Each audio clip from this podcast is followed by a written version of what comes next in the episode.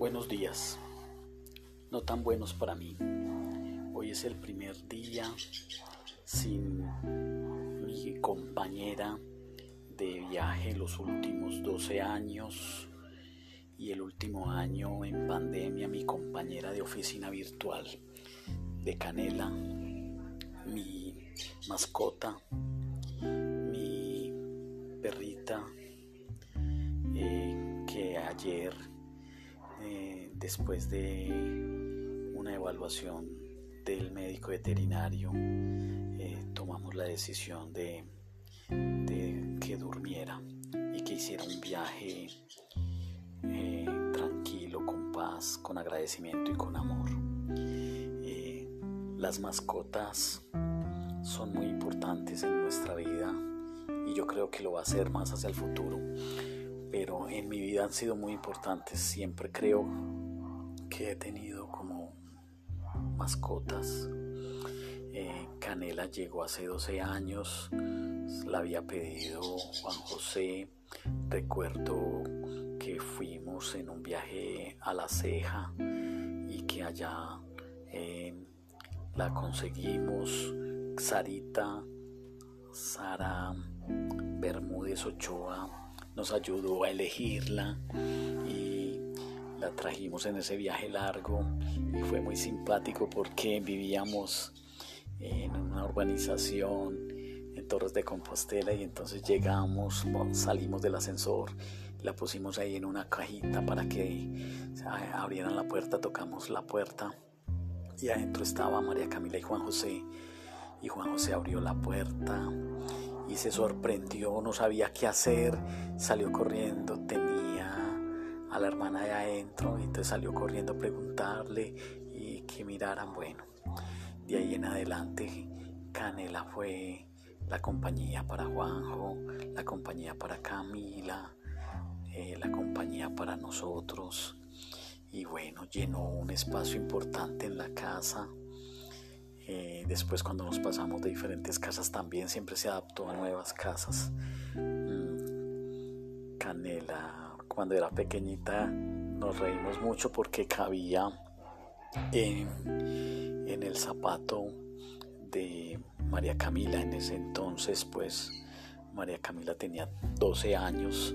Sí, cansaba, yo creo que menos de 35, pero la perrita se metía ahí y quedaba precisa ahí. Eh, siempre muy juguetona. Recuerdo muy juiciosa, muy disciplinada desde muy pequeñita, aprendió a salir con nosotros, a hacer sus necesidades en la zona verde de la unidad y entrábamos al ascensor y ella sabía eh, ubicarse en el ascensor para no ser apurreadita por la puerta o algo. Y cuando abríamos también sabía en el momento en que salir. Ya cuando llegaba a la zona verde corría y corría y corría. Eh, disfrutaba mucho. Recuerdo dos anécdotas. Una es que se volvió la cazadora de chicles. Claro, los niños de la unidad dejaban sus chicles em, por la zona verde y ella se volvió experta en cazar chicles. Y lo otro es que en, en la zona verde estaban pues las piscinas, pero estaba especialmente el pozuelo para los niños pequeñitos y ella dos veces se fue a ese pozuelo de tanto correr, correr, correr por esa zona verde. Eh, bueno, yo era como el encargado de sacarla eh, todos los días y en los días de descanso sacarla como dos veces y eso me llevó también siempre a tener como una especie de relación con los otros eh, pobladores de la unidad con los niños que siempre hay tan linda, una Cocker Spine color canela, entonces llamaba la atención y con las otras personas que sacaban los otros perros y el comentario pues y la relación ahí que se pueda tener. Yo creería que el tiempo en el que viví en urbanizaciones fue Canela la que hizo el puente, como me imagino que son muchas las mascotas que hacen los puentes de socialización ante esta, eh, estas limitaciones de socialización que estamos teniendo como ciudadanos hoy en día. Bueno, ya en el último tiempo, cuando llegamos acá a la casa, en la que pasamos más tiempo últimamente, también se adaptó súper y eh, como ya muy madura ella, sabía en qué momento bajar a la zona verde, hacer su necesidad allí y volver a entrar en su momento adecuado, ya interactuando con la otra mascota que estaba en el otro apartamento, en el de mi papá y mi hermana, con Juana. Y también cuando hace unos dos años llegó eh, Agape, la gatica que le regalaron a Camila. Ella supo como de una forma muy madura eh, adaptarse a esa gatica y jugar con ella, pero también ponerle como límites. Eh, como dice mi hermana Patricia, Canela siempre fue una dama, una señora, una, una mascota muy linda, muy expresiva, siempre esperándonos y siempre eh, pendiente de acompañarnos, muy comelona. Eh, inclusive en los últimos días pues eso era lo que nos confundía porque nos habían dicho que mientras el enfermo coma está aliviado entonces ya comía muchísimo pero tenía muchos males eh, canela muy especial eh, dormía con Juan José parecía como la hermanita de Juan José, eh, acompañándolo también en gran momento del día, en todo este proceso también de este año. Bueno, muchas gracias Canela por los momentos de diversión, por los momentos de alegría, por los momentos de compañía, por canalizar nuestra energía. Y bueno, estarás en nuestra historia, nuestro recuerdo, siempre las mascotas, vuelvo y les digo, son unos ángeles que nos han eh, acompañado. Es otra visión como de, de esos seres espirituales que llegan a ayudarnos a canalizar nuestro día a día, nuestros problemas, nuestras soledades hoy ya tomando decisiones sobre si en un futuro volver a tener o no una mascota. Difícil para mí, yo siempre he tenido mascotas. Recuerdo en este momento también como la línea de tiempo de esas mascotas, ¿cierto? Recuerdo en la terraza de la casa de Aranjuez, recuerdo a Milor, sí, recuerdo también a Nino, que fue una mascota, un perro que recogió eh, Jorge Enrique, mi hermano mayor, era un coli pero reemplazado con chandanés, pero eh, era muy lindo.